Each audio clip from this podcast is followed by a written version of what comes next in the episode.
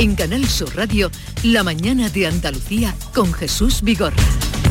Y con Javier Moreno el día por delante. Esta noche termina la campaña electoral. Los seis principales candidatos celebran actos de cierre en Sevilla, Málaga y Cádiz. En un momentito Juan Espadas va a estar con nosotros en los micrófonos de la mañana de Andalucía. Va a cerrar por la tarde en Sevilla. Juanma Moreno va a terminar en Málaga. Juan Marín en Sanlúcar de Barrameda. Isma Nieto en Málaga. Macarena Olona en Sevilla. Y también en Sevilla Teresa Rodríguez.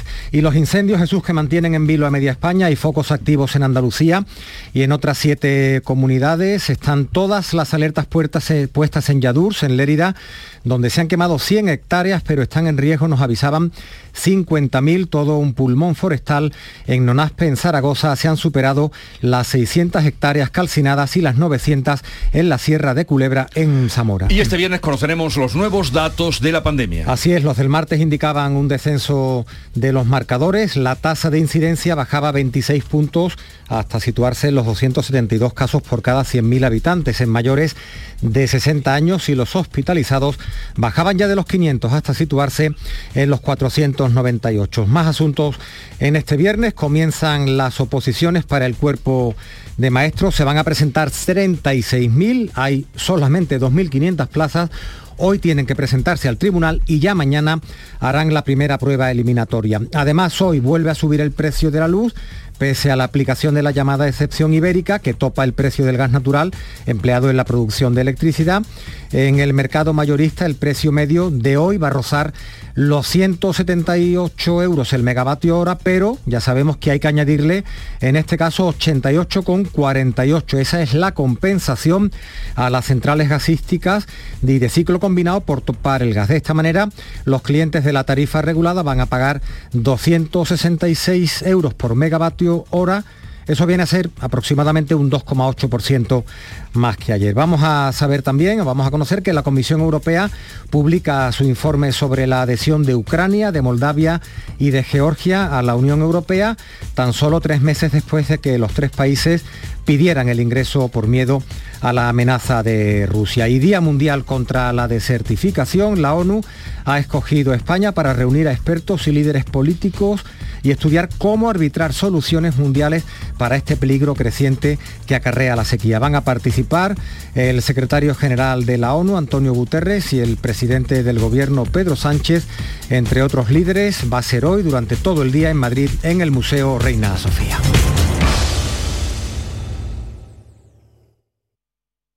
La mañana de Andalucía.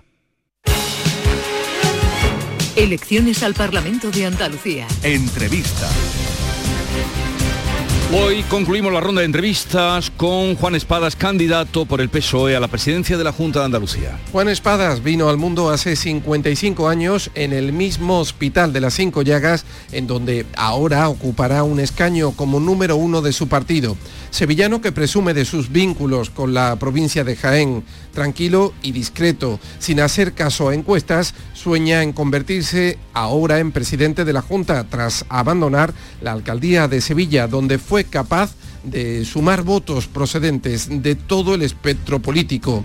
Se afilia al PSOE en 1997 tras haberse licenciado en Derecho con 22 años. Fue consejero de Vivienda y de Educación con anterioridad.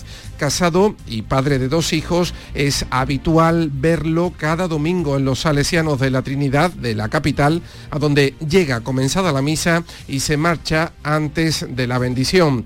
Consiguió derrocar Susana Díaz del cargo de secretaria general en las primarias de 2021. Le encanta el cuchareo y donde se pongan las habichuelas con arroz o un buen cocido, pese al calor de estos días, que se quite lo demás. Lector avesado, le gusta la novela policíaca y judicial. Bético a muerte. Cofrade de joven iba a buscar hasta dos veces un mismo paso y Taurino ahora se enfrenta a otro importante examen. Juan Espadas, buenos días. Muy buenos días, ¿qué tal? ¿Qué tal está?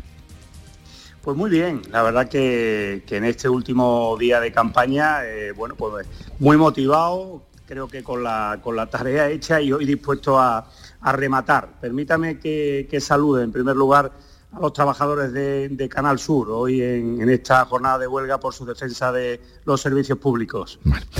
Pues, eh, ¿qué valoración, Juan Espada? Ya les hemos dicho, además ese perfil que trazaba nuestro compañero José Manuel de la Linde, candidato por el PSOE a la presidencia de la Junta.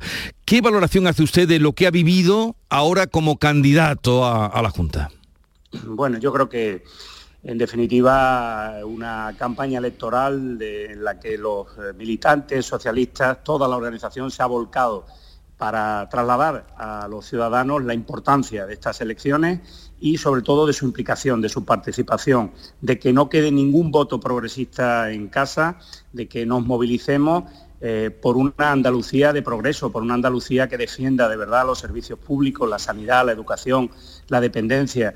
Eh, hemos visto y se ha contagiado día a día ese rebelarse contra lo que la derecha quería darnos por hecho, eh, tanto y hasta el punto de, prácticamente querer hacer una campaña plana, una campaña en la que los ciudadanos casi ni se enteraran de que había elecciones. Así que yo estoy muy satisfecho porque estos últimos días especialmente además han sido muy, muy, muy fuertes en términos de emociones y desde luego de, ciudadanos en la calle que me decían vamos, ánimo, lo vamos a conseguir, vamos a ganar estas próximas elecciones. Usted dejó la alcaldía de Sevilla, o sea, el poder, eh, la responsabilidad de gestión, pero en definitiva el poder para hacer eh, campaña desde la oposición. ¿Es más favorable eh, hacer la campaña desde la oposición o desde el gobierno? Bueno, evidentemente el gobierno siempre tiene una posición dominante eh, y por tanto eh, tiene medios, tiene muchos más mecanismos para hacer llegar sus mensajes y en el caso además del Partido Popular los ha utilizado eh, no siempre cumpliendo la normativa electoral, como ha dicho más de una ocasión la Junta Electoral. ¿no? Y esto, bueno, pues eh, en democracia no se debe hacer, pero lo ha hecho el Partido Popular y no en una ni en dos ocasiones. Eh, la oposición, los partidos que, estamos en la oposición, pues tenemos los medios a nuestra alcance, los que, los que el partido nos ofrece y los que cada uno con nuestras dos manitas somos capaces de, cada día construir. Pero mire, al final son los, andaluces los que deciden y los andaluces eh, saben perfectamente distinguir eh, quién se ha esforzado realmente en esta campaña. Creo que los socialistas nos hemos dejado la piel. Yo no tengo más que palabras de agradecimiento para, toda la organización, pero sobre todo para los ciudadanos de a pie que, votaron en alguna ocasión al Partido Socialista, que luego han sido fieles, que también pudieron enfadarse o desencantarse en las últimas elecciones autonómicas y que estoy convencido que ahora saben que necesitamos su apoyo, saben que Andalucía necesita la implicación de todos los progresistas y lo van, lo van a manifestar el domingo.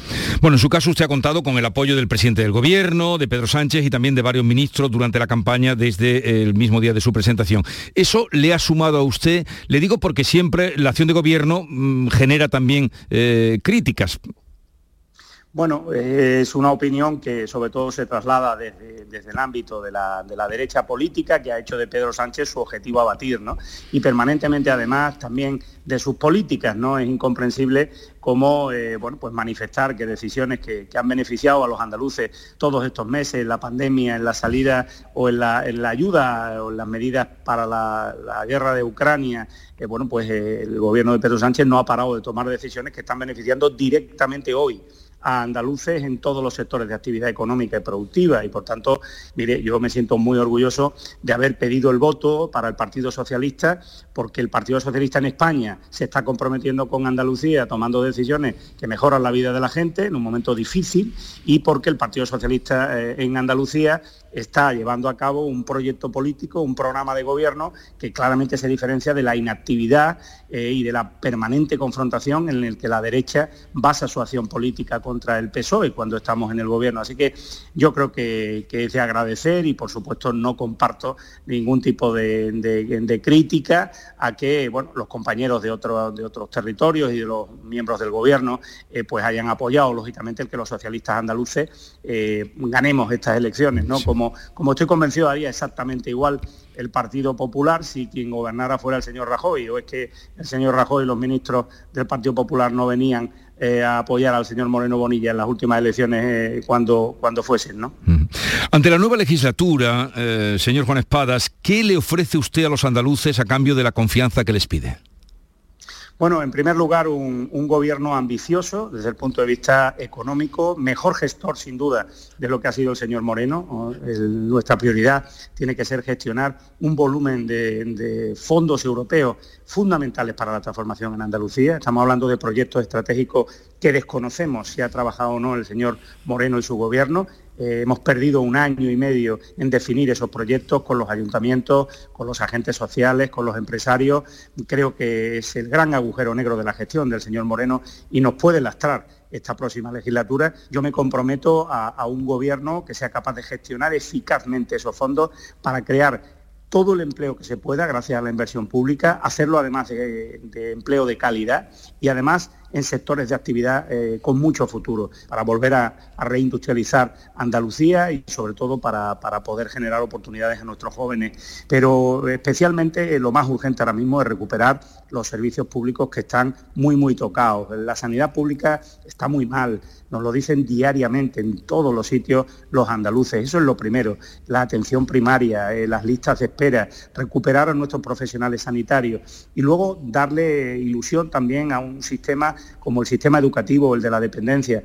Nuestros docentes y los padres y madres están esperando una decisión política que no tomará nunca un gobierno de la derecha como el del señor Moreno, que es la reducción de alumnos por aula. No se ha hecho con anterioridad, con anterioridad. es el momento de hacerlo en esta legislatura y es el momento igualmente de prestar mucha más atención, por ejemplo, a los niños y niñas con necesidades educativas especiales y a las personas con discapacidad en el ámbito educativo. Así que hay muchos retos, muchos retos, señor Vigorra. Eh, reiteradamente ha salido en esta campaña, en los debates y, en todos los foros, el tema de la sanidad pública, usted aludía ahora a él. ¿Qué plan tiene usted para mejorar la atención, acortar listas de espera, reposición de los médicos de familia, que, parece que va a haber un, bajonazo ahí de médicos de familia que se van a jubilar? Efectivamente, esta es la primera, la primera prioridad. Mire, en primer lugar, la atención primaria, yo creo que coincide todo el mundo, hasta, hasta el señor Moreno, que es eh, lo que pasa es que no ha tomado ninguna medida para, combatirlo. Es lo primero que hay que, intentar resolver. Hay que cambiar el sistema de gestión. Esta es la primera cuestión. Necesitamos más profesionales de manera urgente y, por tanto, hay que hacer una, buena oferta de condiciones eh, laborales a, los profesionales para intentar retornar a muchos de los que se fueron. No debía nunca haber despedido a 8.000 sanitarios el señor Moreno en el mes de, octubre del año pasado y eh, también hay que intentar retener a algunos de los que se jubilan planteándole la posibilidad de, una prórroga de, dos años más al menos que nos dé tiempo a tener y a recuperar profesionales que se fueron y puedan volver. Igualmente a los MIR a los jóvenes que, terminen eh, su, eh, digamos, desarrollo educativo eh, y puedan quedarse en Andalucía porque les hagamos una buena oferta que les haga no, no, irse, como ya ha ocurrido, ha ocurrido todos estos años atrás, no irse a otras comunidades autónomas. Eso es esencial, hay que garantizar, volver a garantizar que puedas ver a tu médico de familia en 48 horas. ¿Qué plan tiene usted para impulsar el empleo que ha sido y sigue siendo un mal endémico que arrastramos en Andalucía? Bueno, pues eh, la administración eh, no es la que genera eh, el empleo con carácter general, son las empresas y por tanto, en primer lugar, sentarnos con las empresas. Yo estuve con la Comisión Ejecutiva de la CEA y hace demasiado tiempo, y desde luego este gobierno andaluz no lo ha hecho nunca, eh, que no nos sentamos de verdad a definir cuál es nuestra planificación y nuestra inversión pública y cuál es la inversión privada en cada uno de los sectores de, producción en Andalucía para eh, ser capaz de compaginar ambos, inversión pública e inversión privada. La pública está definida, fondos europeos. Hay que ser capaces de definir proyectos en sectores estratégicos en cada territorio. No tiene nada que ver la apuesta que hagamos por el sector naval en Cádiz, eh, que tiene que ser determinante, con la que hagamos por el sector aeroespacial en Sevilla, por el sector hortofrutícola en Almería, por el sector agroalimentario en Jaén, por, el que cada una de las provincias se defina o defina como áreas clave, ¿no? proyectos del sector logístico, etcétera, etcétera. Por tanto, definir esos proyectos estratégicos y generar empleo con inversión pública desde lo que son decisiones y fondos que gestionará la comunidad autónoma. A partir de ahí, un programa de primera oportunidad laboral con los jóvenes pactado con las empresas. Esto es capital. Bueno, y para hacer que Andalucía reciba la financiación que le corresponde por población, señor Juan Espada, ¿qué está dispuesto a hacer? ¿Hasta dónde está dispuesto a llegar? Pues mire, ahí, coincidimos en la posición porque se fijó en el Parlamento de Andalucía y por supuesto yo la comparto, la llevaron mis compañeros entonces en el, en el Grupo Socialista, en la última legislatura de la señora Díaz, y la apoyó el señor Moreno Bonilla. Por tanto, eh, ahora se trata de que ambos partidos eh, seamos capaces de que nuestras tesis, que significa que Andalucía reciba eh, lo que le corresponde por población, básicamente para mantener la educación, la sanidad y la dependencia, pues seamos capaces de negociarlo en primer lugar con el resto de comunidades autónomas, llegar a un consenso y a su vez con el Gobierno de España. No es, por tanto, un acuerdo bilateral Andalucía-Gobierno de España, es un acuerdo multilateral entre todas las comunidades y el Gobierno. Como hay posiciones diferentes entre comunidades autónomas más, pobladas y menos pobladas, lo primero es que políticamente, y lo repito mucho, el Partido Popular y el Partido Socialista, en el ámbito de nuestros respectivos partidos, como tenemos comunidades autónomas con situaciones diferentes, pues tenemos que ponernos de acuerdo por mi parte yo, con mis compañeros y desde luego el señor Moreno, que de momento tiene un papelón porque se tiene que poner de acuerdo con el señor Feijó, que no comparte el señor Feijó no comparte el sistema de financiación autonómica por población, por tanto, tiene que hacer también su tarea el señor Moreno, porque el acuerdo tiene que ser un acuerdo que luego se apruebe en el Congreso de los Diputados. Por tanto, tiene que ser un acuerdo mayoritario. Yo creo que ahí hay tarea y a mí me conocen, yo soy una persona que, busca acuerdos, que sabe negociar y estoy convencido que es una prioridad de la próxima legislatura. Bueno, candidato del PP ha anunciado nueva rebaja de impuestos si vuelve a ganar. En cambio, usted dice que no se pueden rebajar más. ¿Cuál es su proyecto en tema de impuestos? Pues muy sencillo. Mire, el señor Moreno dice, eh, rebaja de impuestos general, no, se está refiriendo a lo que ha hecho en este mandato, que rebaja de impuestos para los que más renta tienen. Esto es lo que los andaluces tienen que tener claro. El señor Moreno no le ha rebajado los impuestos más que 5 euros al mes a los ciudadanos andaluces, al 99% de los ciudadanos andaluces, y si no, que miren su declaración de la renta.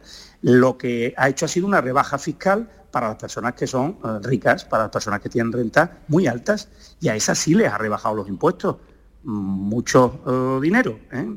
Hasta 1.500, 1.600 y casi 2.000 euros en algunos casos. Por tanto, rebajas fiscales a los que tienen mucha renta, mire, no nos lo podemos permitir por una razón, porque los servicios públicos que necesita Andalucía, la sanidad, la educación, la dependencia, hay que pagarlos y por tanto la sanidad pública que exigen los andaluces y a la que tienen derecho no se puede mermar de ingresos como consecuencia de regalos fiscales a las rentas más altas. Esto es lo que los andaluces deben saber. Por tanto, la derecha siempre está con las mismas historias. Mire, rebajas masivas de impuestos a los que más tienen significa pérdida de calidad de servicios públicos para todos, sobre todo para los que menos tienen.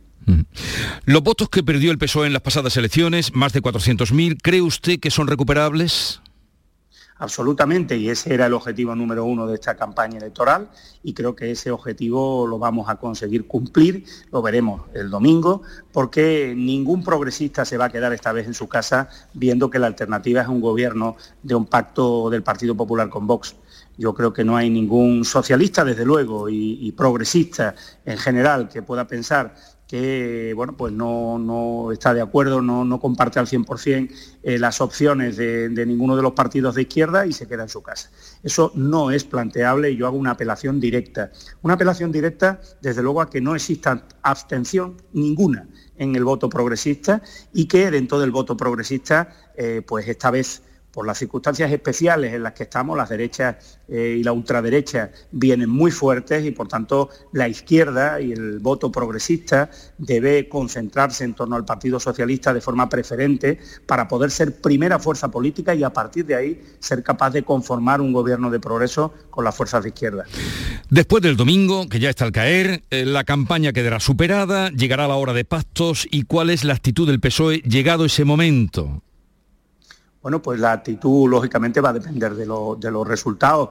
Eh, si, como yo espero, somos primera fuerza política, nosotros lo que vamos a trabajar es por un acuerdo programático para poner cuáles son los puntos en común del PSOE con otras fuerzas eh, de izquierda. Este es mi primer objetivo, un gobierno en solitario, como ya hice en el Ayuntamiento de Sevilla, buscando un buen acuerdo programático con las fuerzas de izquierda. Este es mi, primer escenario. Primer escenario ese, pero si em, facilitaría el PSOE eh, la lista más votada en caso de que fuera la del Partido Popular como pronostican las encuestas.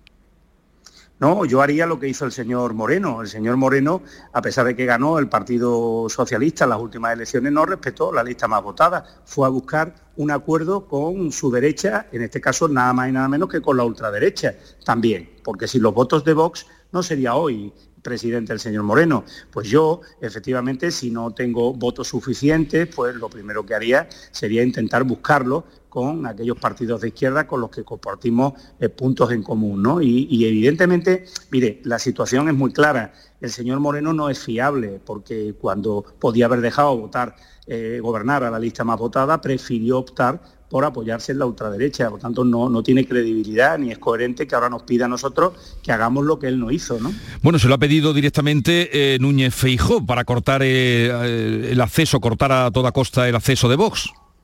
Bueno, fíjese, me lo pide, me lo pide el señor Feijó.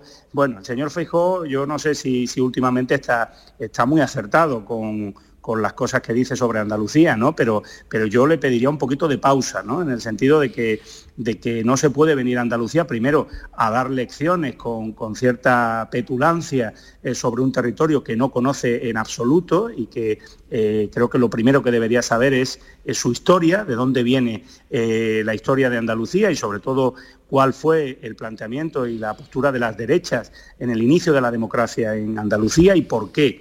Nosotros tenemos muy claro que las derechas nunca han respetado y apoyado todo el proceso de autogobierno de Andalucía, ni siquiera las decisiones de los andaluces, que cuando votaban al PSOE, el Partido Popular y la derecha, parece que es que éramos gobiernos ilegítimos, ¿no? O, llevábamos muchos años gobernando porque parece que lo decidíamos nosotros, no, mire, lo decidían los andaluces, ¿no? Por tanto, llegado a este punto, yo le diría que, en primer lugar, fuese coherente. Eh, cuando él llegó al, liderazgo del Partido Popular, tenía una oportunidad de oro para haberse desmarcado de las posiciones del señor Casado y haber dicho en Castilla y León sencillamente que el Partido Popular no se apoyaría nunca en la ultraderecha, como hace la derecha europea.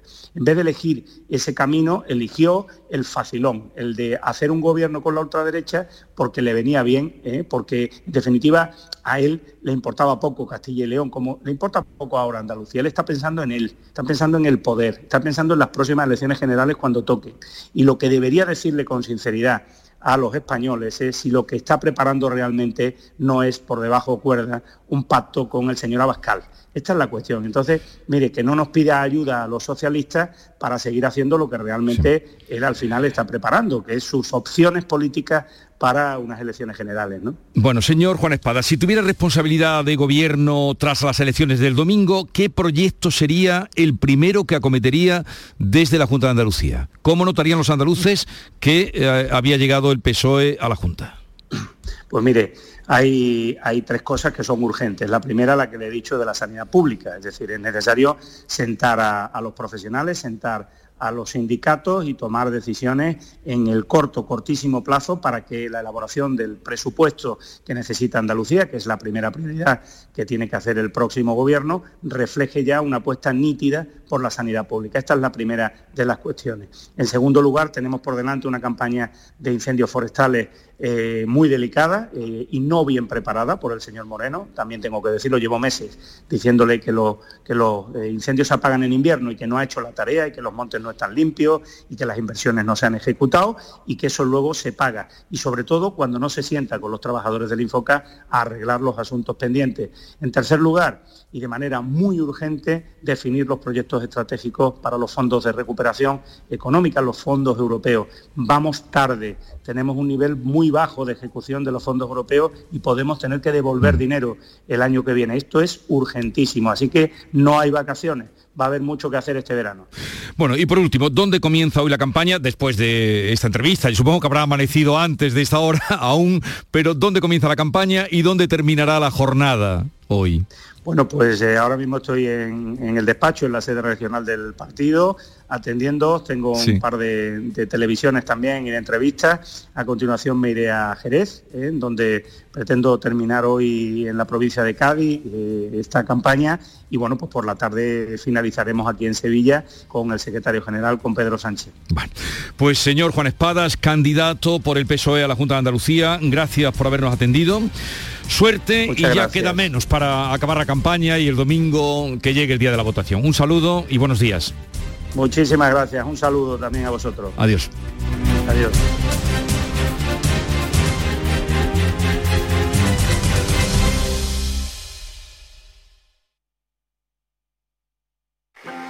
Prepárate para vivir el primer concurso de cante hondo de Granada hace un siglo Con todos ustedes, Manuel Ortega Juárez. Manolito Caracol. Este próximo sábado, Canal Sur Radio te ofrece la recreación del concurso de cante hondo de Granada de 1922.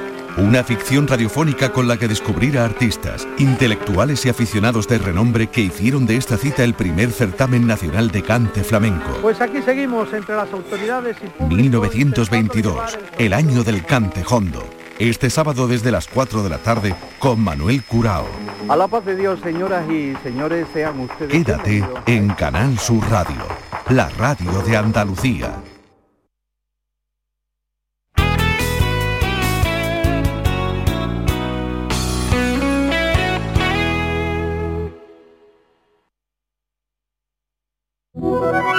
Publicidad electoral. Soy Juanma Moreno. Andalucía es hoy un ejemplo a seguir. Hemos superado una pandemia juntos y ahora creamos empleo y mejoramos los servicios públicos. El 19 de junio tenemos dos opciones, retroceder o seguir avanzando. Súmate a la mayoría que quiere avanzar. El 19 de junio vota Partido Popular de Andalucía. Con Juanma Presidente, Andalucía avanza.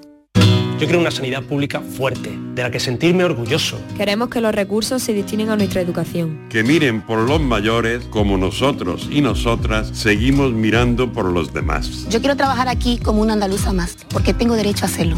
Yo quiero vivir en una Andalucía moderna. Los andaluces queremos más. Andalucía quiere más. Vota. Vota. Vota. Si votamos, ganamos.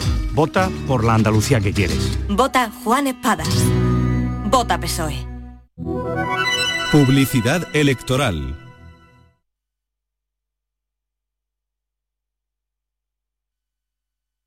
¿Eres de los que se desesperan cuando no carga un vídeo en YouTube? Vente a Unicable y combina nuestros servicios de fibra, móvil y televisión como quieras. En Unicable encontrarás tarifas de otro planeta. Visítanos en La Rinconada, Umbrete, Cantillana, Santiponce, La Puebla del Río, San José de la Rinconada y Alora, en Málaga. Encuéntranos en unicableandalucía.com. Recuerda, tu operador local es Unicable.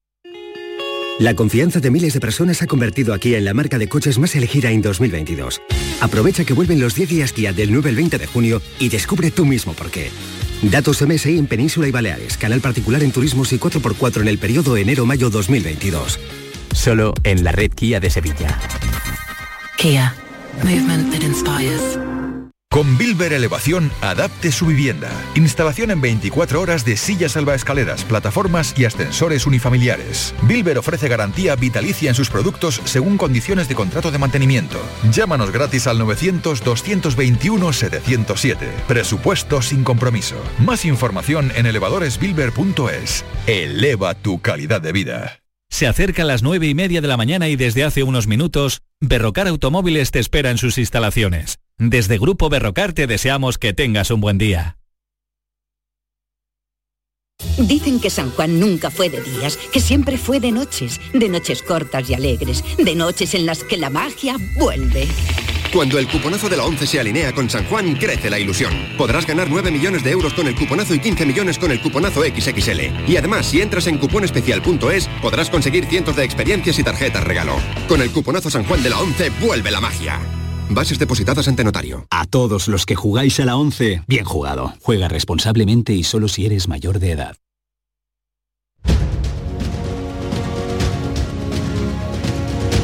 La mañana de Andalucía con Jesús Vigorra. Y siguen conmigo Antonia Sánchez, Rosana Saez y Javier Rubio. Antonia la vamos a liberar ya, por lo tanto eh, me vas a dar el pronóstico. No sé si te lo han dicho que estoy pidiendo, ya lo sabrás.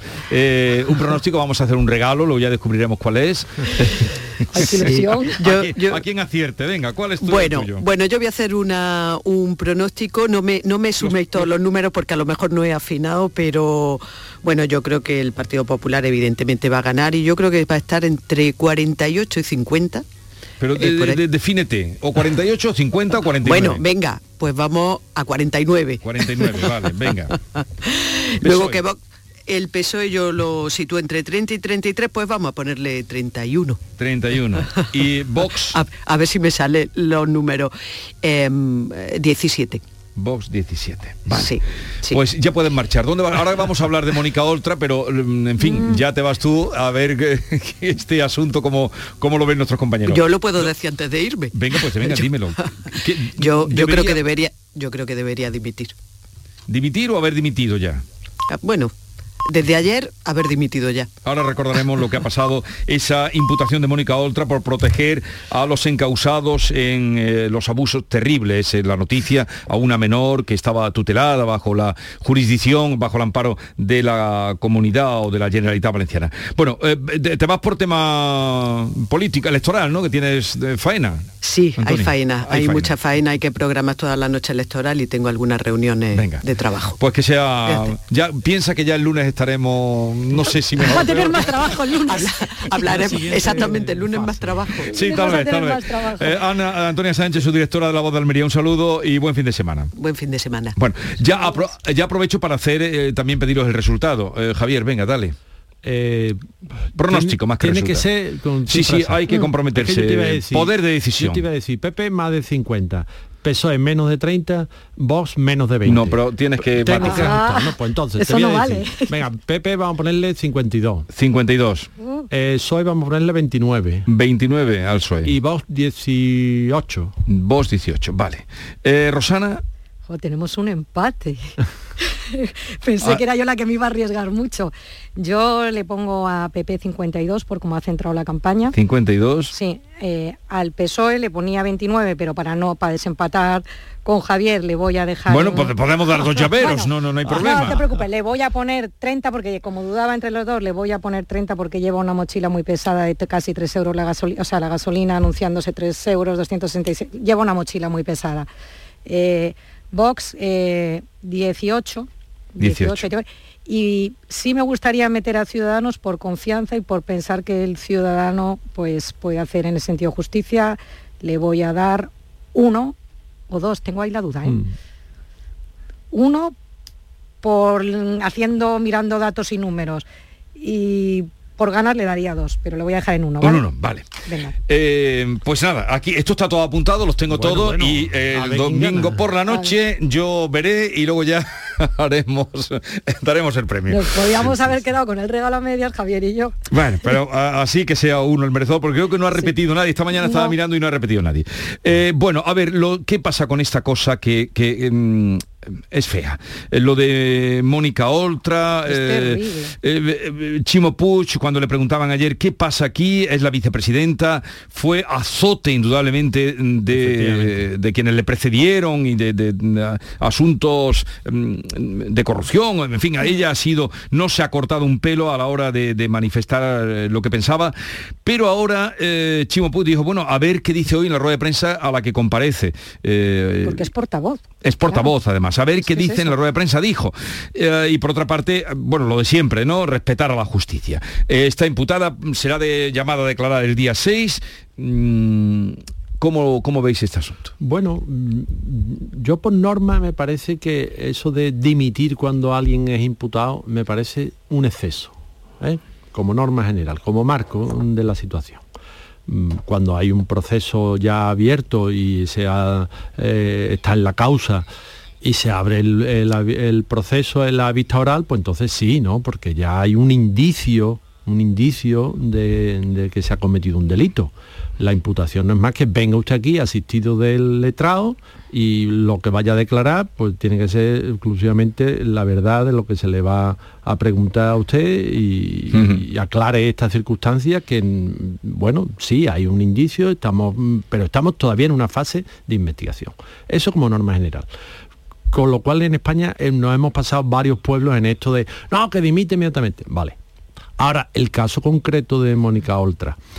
Con independencia de la repugnancia moral que nos supone que eh, su ex marido haya abusado de una chica que estaba tutelada por la organización o por la eh, administración pública en la que la mujer pues tenía responsabilidad. Eso, mm, ya digo, eh, la repugnancia moral que no, que no tal. Pero claro, es que esta señora se ha pasado, como tú decías bien antes, ¿no? Se ha pasado toda su campaña política, toda su trayectoria política, mm, recriminándole a los demás y exigiendo mm, dimisiones casi en cuanto saltaba la noticia a los periódicos, pues bueno, ahora no le queda más remedio que, que ahuecarle ala. Porque un poco de coherencia. O sea, ya no le estoy pidiendo... Eh, no, no, lo que le estoy pidiendo es coherencia con lo que ha defendido o lo que ha querido aplicarle a los demás. Pues aplíqueselo usted. Javier, yo iría más allá. Es que en sus estatutos de su partido, en su código ético, estaba ella, porque lo que tú dices, cuando una persona eh, está siendo investigada, está siendo investigada, más la palabra lo dice claramente. Pero cuando tú en tus estatutos de partido dices que en caso de ser imputado el cargo deberá dimitir, esta señora debería de haber dimitido inmediatamente. El caso de Chimopú todavía mucho peor, porque es que la tiene de portavoz, o sea, es que da la rueda de prensa porque es la portavoz del gobierno. Entonces, y, tampoco se ha pronunciado ni ha dicho nada Yolanda Díaz, de la que son tenemos todos la imagen y la foto fija del de, eh, relanzamiento de todas estas mujeres juntas. Pero el caso es tremendo. Eh, insisto en la presunción, como tenemos que hacer los periodistas, pero a mí cuando, eh, este, con esta imputación, yo lo que tengo grabada en la mente es la entrevista que le hicieron a esta pobre niña, porque era una niña, se la han hecho ya cuando esta pobre criatura cumplido, cumplió 18 años, le pasa la situación que se ven los menores cuando salen de los centros de acogida en la calle con 18 años, que estaba el día que yo vi la entrevista en directo de ella, embarazada con una criaturina, y lo que decía esta pobre niña encima era que la habían hecho una persecución de que incluso la habían despedido a ella y a su pareja del hospital en el que trabajaban ¿eh? cuando había pasado a depender de, la comunidad valenciana. Con lo cual me parece de una gravedad ya no solo los abusos que es tremendo, o sea, pero mm, voy a insistir en la presunción de inocencia, pero las declaraciones de esta niña, las declaraciones de esta, de esta niña son tremendas, porque si luego, además de encubrir insisto en la presunción, vas más allá y esta niña está en la calle sin ninguna protección, pero es que además la despiden, porque ella lo dijo, que la habían despedido de su puesto de trabajo, que ella no afirmaba que fuese por este motivo, pero que ella se había sentido perseguida si lo decía. Con lo cual yo me parece que, esto hay que tomar medidas, pero que por dignidad, por lealtad a sus estatutos, debería dimitir, por lealtad a sus estatutos. Hay, hasta 13 funcionarios imputados por encubrimiento. Pinta todo, y además el inicio, pero que huele todo. Es todo, pero pero ¿por qué cuesta tanto? 14 añitos tenía la ah, ¿Por qué? Porque la condición humana pues se aferra al poder, se aferra a las prerrogativas que viene asociada con el ejercicio del cargo. Pero, fíjate, estáis hablando, estamos hablando de un menor que pide ayuda porque está sufriendo abusos. O sea, me parece una cosa tan grave esa pobre niña sintiéndose encima ella como si lo estuviese, fuese la culpable, o sea, es una cosa tan grave. Pero, eh, en fin, no sé qué pasará. yo, está condenado, que, lo que sí tiene que, recordar la audiencia es que el, ex marido está condenado, porque no, estamos hablando de la presunción de ella en el encubrimiento. Cinco años. Pero él sí está condenado. En fin, veremos qué resulta de todo esto, pero eh, Yolanda Díaz, que tú aludías a ella cuando hicieron aquella presentación en Valencia, aquella puesta en escena, pero declaraciones de Yolanda Díaz decían, no, pero ah. antes hablaba de ella que era su eh, reflejo, mm, su referente, su referente político, le, dijo a Oltra, ¿no? Por eso le decía que ahora que, no tiene, en ese momento pues lo vería así, pero ahora también hay, pues que oír alguna voz. Algo también, claro. También habrá que, que al final mm, esto interpela a todo el mundo. Veremos qué pasa. Bueno, que tengáis un buen fin de semana eh, y ya mm, veremos. De trabajo. De trabajo, tú trabajas, lógicamente. Rosana estará muy atenta, porque está siempre atenta a todo. Y estaré también siguiéndola a tope para bueno, para ver qué pasa. Y, ya veremos. O sea, eh, sobre todo Jesús que se ponga ya orden y que tiremos para adelante, que lo que le preocupa al ciudadano es esta pandemia. no, eh, y, la, incertidumbre y, los tres euros de la gasolina y la incertidumbre que, que ahora mismo se cierne, porque también creíamos... Las inversiones. Eh, daba la impresión, estamos en el 113 días de la guerra de Ucrania y claro, no podemos pensar, si nos paramos, que puede haber una guerra ahí con todo lo que genera y que no nos va eh, a afectar. y, que se celebren ya y que decidan los ciudadanos. Bien, eh, lo dicho, buen fin de semana. Bueno, pues Adiós. un abrazo. Hasta luego. Son las 9.39 minutos de la mañana. Enseguida vamos a otros asuntos. Sigue la mañana Andalucía en Canal Sur Radio. La mañana de Andalucía con Jesús Vigorra. Por la brisa del mar, todo. Por el verano que te mereces, en Viajes El Corte Inglés y Costa Cruceros te lo damos todo. Las mejores ofertas de cruceros a todos los destinos. Reserva desde solo 50 euros tu crucero por el Mediterráneo desde 699 euros en súper todo incluido. Con bebidas, excursiones, tasas de embarque y sin gastos de cancelación hasta 30 días antes de la salida. Además, llévate de regalo una pantalla inteligente Google Nest Hub. Consulta condiciones. Viajes El Corte Inglés y Costa Cruceros. Por tu verano, todo.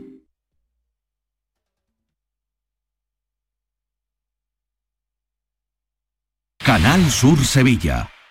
¿Buscas una fibra óptica que te dé más? Telecable Andalucía es tu operador local de confianza. Telecable. Fibra de 300 megasimétricos por solo 14,90 euros al mes y línea ilimitada de 24 gigas por 10,90. Contrata en Telecable Andalucía. Somos punto de venta oficial de Xiaomi. Telecable Andalucía. Conecta con lo que realmente importa. La confianza de miles de personas ha convertido a Kia en la marca de coches más elegida en 2022. Aprovecha que vuelven los 10 días Kia del 9 al 20 de junio y descubre tú mismo por qué. Datos MSI en Península y Baleares, canal particular en turismos y 4x4 en el periodo enero-mayo 2022. Solo en la red Kia de Sevilla. Kia. Movement that inspires. Ria Go Music Fest, el 17 y 18 de junio en Las Cabezas de San Juan. Un festival original donde encontrarás buena música, artesanía, zona de food trucks, zona infantil y mucho más en un entorno natural al aire libre. El 17 y 18 de junio, Ria Go Music Fest es tu festival. Quédate con este nombre porque dará que hablar. Consigue tus entradas en giglon.com. Si necesitas un electrodoméstico, ¿por qué pagar de más en grandes superficies? Ven y paga de menos en Tiendas El Golpecito. Tus primeras marcas al mejor precio y una selección de productos con pequeños daños estéticos con descuento adicional y tres años de garantía. Tiendas El Golpecito. Ahorra hasta el 50% en tus electrodomésticos. 954-100-193 y tiendaselgolpecito.es. Chano, ¿nos disfrazamos de factura de la luz para asustar al personal? ¡Tequilla! Con Hogar Solar ahorras tanto que eso ya no da yuyu. ¿Hogar Solar? ¡Claro! No como mi cuñado Alfonso que riega todos los días una lámpara creyendo que le va a crecer una planta fotovoltaica. Hogar Solar, la luz que te ayuda a ahorrar. Ahora mismito voy a ponerme yo la plaquita. ¿Por qué Agua Sierra Cazorla es única? El equilibrio de su manantial es único, el más ligero en sodio, la idónea para la tensión arterial más rica en magnesio, calcio y bicarbonato. Y ahora agua Sierra Cazorla con los refrescos saludables de verdad, sin azúcar y sin gas, más naranja y limón. Agua Sierra Cazorla, la única en calidad certificada.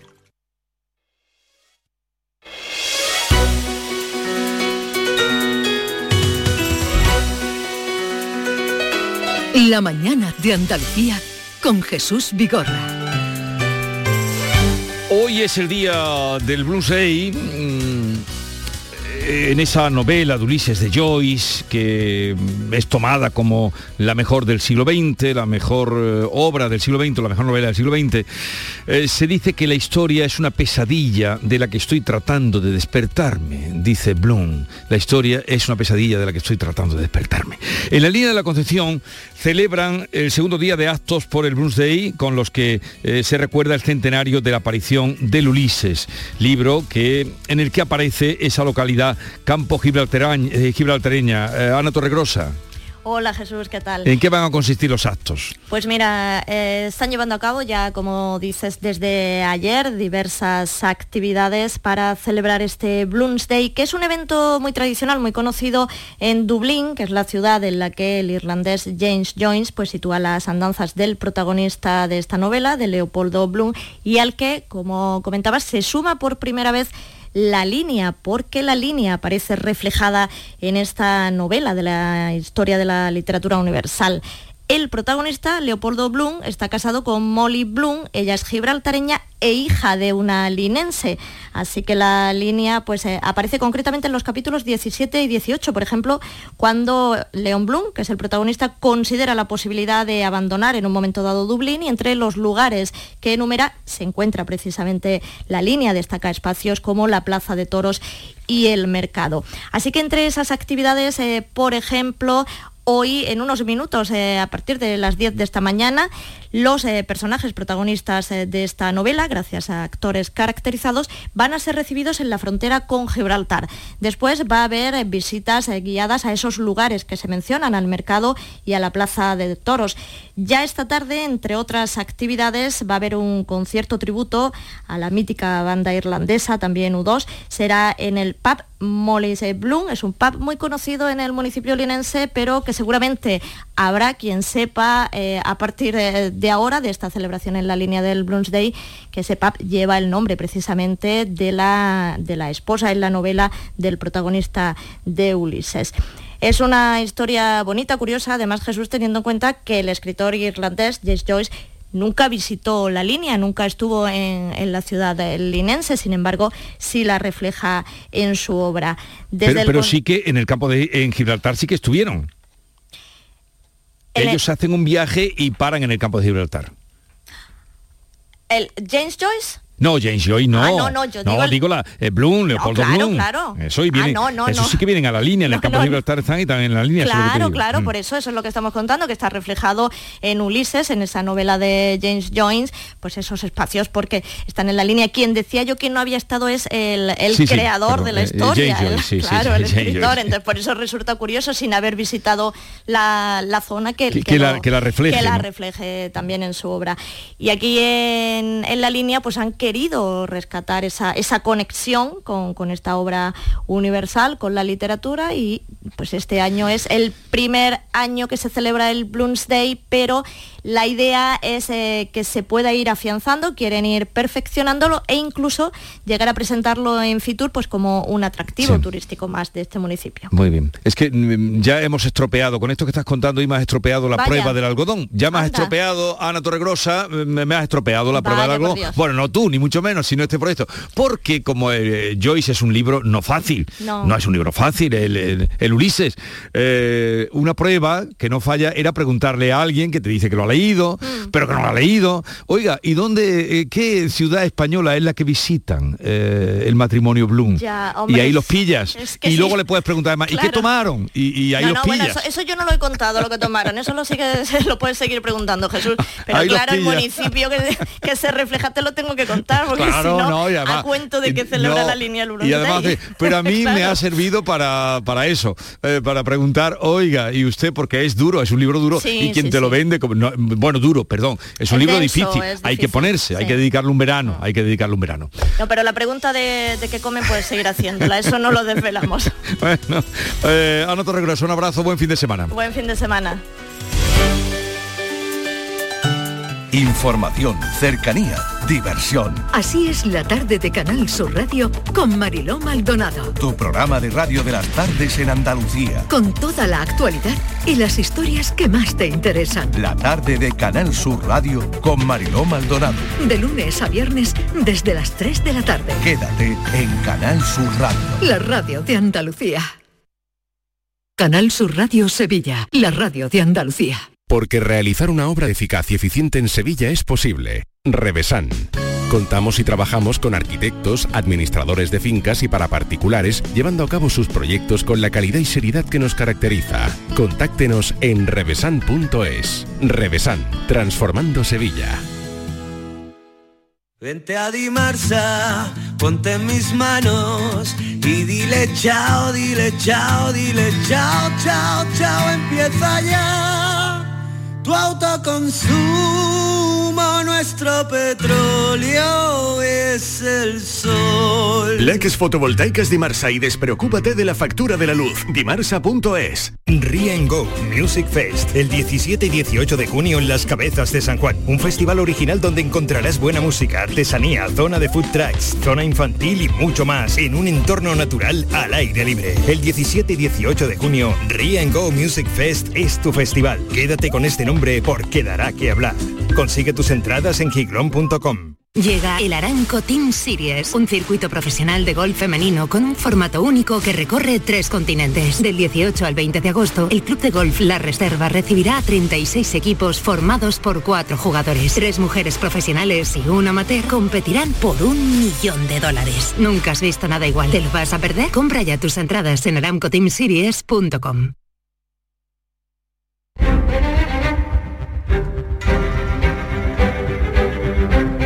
En Canal Sur Radio, La mañana de Andalucía con Jesús Vigorra. Anoche tuvo lugar la presentación de la nueva colección Dior Crucero 2023. eh, que desde ahí se proyectaba al mundo. Las imágenes que hemos visto eh, son extraordinarias, las que hemos visto, mm, pues esta mañana estábamos ahí de madrugada viendo lo, que salió. Seguro que ahora es, esos 100 millones de los que se hablan se duplicarán, como nos decía ayer Sergio Morante, que fue la persona, ya les decía yo ayer, que donde haya belleza, allí aparece Sergio Morante. Eh, Monumental Dior, leo hoy. Eh, en fin, mm, cuéntanos qué se vio, qué... Mm, buenos días, Sergio. Y perdona que te hayamos levantado de la cama. Que va, no pasa nada, yo ya estaba levantado, si yo he hecho la crónica de la mañana para, para el, el Despierta Andalucía de la televisión, o sea que aquí aunque hay, haya que dormir poco, se duerme, pero Sí. hay que contar al mundo lo que pasó anoche en Sevilla y efectivamente fue una auténtica, como tú has dicho, el titular monumental Dior, pues sí, fue monumental. Eh, ¿Qué fue lo que hemos visto que, que las galerías, eh, todo el mundo que, o, o casi toda la gente que nos está escuchando conoce la Plaza España, ha venido ahí, y eso lo convirtieron, ha sido escenario ya en otras ocasiones de película, pero ayer parecía otra cosa, de, eh, cómo estaban los colores. Cuéntanos, ¿tú qué sentiste? Mira, a, a mí me sorprendió muchísimo porque, a ver, yo estoy- lo, que, lo que tú dices, estamos acostumbrados a ver la Plaza España en muchísimas ocasiones, pero lo que se pudo ver ayer, en primer lugar tuvo muy buen gusto porque se respetó por completo la idiosincrasia de la plaza. No fue para nada algo que ocultara porque mucha gente pensaba que el colocar una feria, una pequeña feria en el centro de la plaza, era, hablaban del cliché, del tópico, de que cubría la belleza de la plaza, pero al contrario lo realzó porque lo que se vio en la pasarela con esos claveles, reventones, color rojo fuego, que lo único que hacían era adornar los puentes, ver hasta la, o sea, es que hasta el mínimo detalle, Jesús, las barcas de la Plaza de España, todas se transformaron anoche para ser barcas de Dior con una pegatina especial hecha con un dibujo típico de la cerámica de Trianera, poniendo Christian Dior. O sea, se cuidó hasta el mínimo, mínimo detalle. Ese recorrido que hicieron las modelos por toda la plaza, que la directora creativa quiso que fuera tan largo para que se viera la galería, la escalera, los puentes, para que se viera todo, eso eh, creo que en pocos sitios del mundo se ha podido ver y los que pueden ver el desfile, lo, pudieron ver ayer en directo a través de streaming, seguramente se emocionaron porque además, acompañado todo eso de la magnífica banda sonora que hizo Alberto Iglesias, que es que mm, parecía que en cualquier momento parecer Marisa Paredes por cualquier lado, porque era como estar bien viviendo dentro de una película de Almodóvar. Te lo prometo que, fue un evento absolutamente inolvidable. Y luego, sobre todo, hay que valorar el sitio que se le ha dado a los artesanos, a los artesanos andaluces. Había em, sombrero Sevilla, eh, la piel de Ubrique tratada por un, por un eh, eh, ¿cómo se dice? No sé, un guarnicionero sevillano que había hecho con ella como si fuera encaje, todo, todo, todo, todo, cuidada, los sombreros, los abanicos, todos eran andaluces y eso hay que valorarlo. Sí, y, y al margen de las modelos, que fueron muchas, por lo menos eh, en las imágenes aparecen muchas por esa eh, galería claustral que en algún momento se ve con ese eh, esa corporeidad que tienen además los vestidos, ¿no? O algunos vestidos, luego había de todo, Mm. pero había algunos que parecían eh, verdaderas estatuas. Eh, ¿Dónde estaba la parte, en la parte de la feria que se exhibía? ¿Cómo, cómo era? Porque una cosa era el desfile y luego lo- qué papel jugaba esa pequeña feria que se montó. Pues mira, a mí me sorprendió mucho porque yo pensé que la feria se iba a integrar dentro de lo que era el desfile, porque eran unas seis casetas montadas de una manera absolutamente muy sui generis, con un escenario, la portada de la feria, había alumbrado, había farolillos, había mm, hasta incluso una especie de albero artificial muy curioso. Y yo pensé que se iba a integrar dentro del desfile. Yo esperaba incluso que las modelos desfilaran por entre las casetas Sí. pero no, lo que resulta que cuando terminaron las modelos de, de desfilar, el grupo de bailadores y el grupo de flamenco, que eran eh, el grupo de bailadores, venían de la escuela de Blancalí, pues empezaron a armar un jaleo, a, armar, a jalear a María Grazia Chiuri, entonces ella comenzó a caminar, se fue desde la pasarela hasta esa especie de recinto ferial Sí. y de pronto pues se hizo el alumbrado, como si fuera el alumbrado de la Ah. feria, se alumbró, se iluminó todo, empezaron a, a servir comida típica de feria, porque había desde empanadilla a tortilla de papas deconstruida, eso sí, pero tortilla de papas. y empezó a sonar música de feria, pero bueno, remezclada al estilo de Dior. O sea que de pronto te suena una sevillana con una base muy moderna y lo que ya nos puso a los que ya somos un poquillo pureta en pie es que hubo un concierto de la pácara. Sí, sí. mm, Bueno. Pues O sea que cuando ya salieron las bácaras, pues ya sabes tú lo que suele sí, pasar. claro. Eh, gracias Sergio Morante. Pueden verlo en YouTube porque realmente lo que hemos visto nos ha sorprendido y nos ha gustado. Un saludo y que tengas eh, buen fin de semana, Sergio. Hasta luego. Igualmente, igualmente. Un abrazo, Igualmente, adiós. Muchas gracias. Bueno, es- exhaustos los candidatos y rendidos los votantes, esta noche concluirá la campaña electoral y 48 horas después ya tendremos los resultados de las elecciones andaluzas y llegará la hora de empezar a cumplir lo prometido. García Barbeito reflexiona sobre tan trascendental momento. Todo está a punto de consumirse, querido Antonio, y de consumarse. Te escuchamos. Muy buenos días, querido Jesús Vigorra. Perversos del domingo. Apuran últimas voces las gentes de los partidos. Hoy es viernes. Se acabó ese trajín de este sitio al sitio aquel y más tarde otro mitin convenido, rueda de prensa, reunión, convivencia con amigos. Se acabó lo que se daba. Mejor lo que se ha pedido. Mañana es sábado y hay que reflexionar tranquilos. Y en cuanto se acabe el sábado, irá asomando el domingo. Y asomarán caras nuevas o se asomarán los mismos. Yo confieso abiertamente que esta vez se me hace un lío saber claras intenciones o pactos que están previstos. No sé, lo juro, qué plan tiene aquel para el domingo cuando las urnas vacíen su estómago. Ni el vecino si se irá con dos de aquellos o se quedarán en el sitio que no lo quieren, ni él quiere que lo quieran. Hecho un lío, lo juro, como no haya un descomunal dominio, a ver qué aliño veremos en los peroles políticos. Que esto a fin de cuentas es algo parecido a un guiso, que a veces hace uno solo y a veces se hace preciso que cocinen entre varios, si no mal guiso, mal guiso. Habrá quien precise sal para darle gusto al pisto y habrá quien para dejarla venderá a millón el kilo. Hace calor y la playa es un natural destino. ¿Vendremos ahora de voto o caeremos en olvido porque se alargue la siesta o no lo veamos preciso? Va a ser una tarde larga la tarde de este domingo. A ver en la cartelera de la tarde si es lo mismo que muchos están pensando o resultará distinto. Esta vez no será el fútbol el que nos mantenga en vilo, aunque igual que con los goles habrá cohetes y gritos.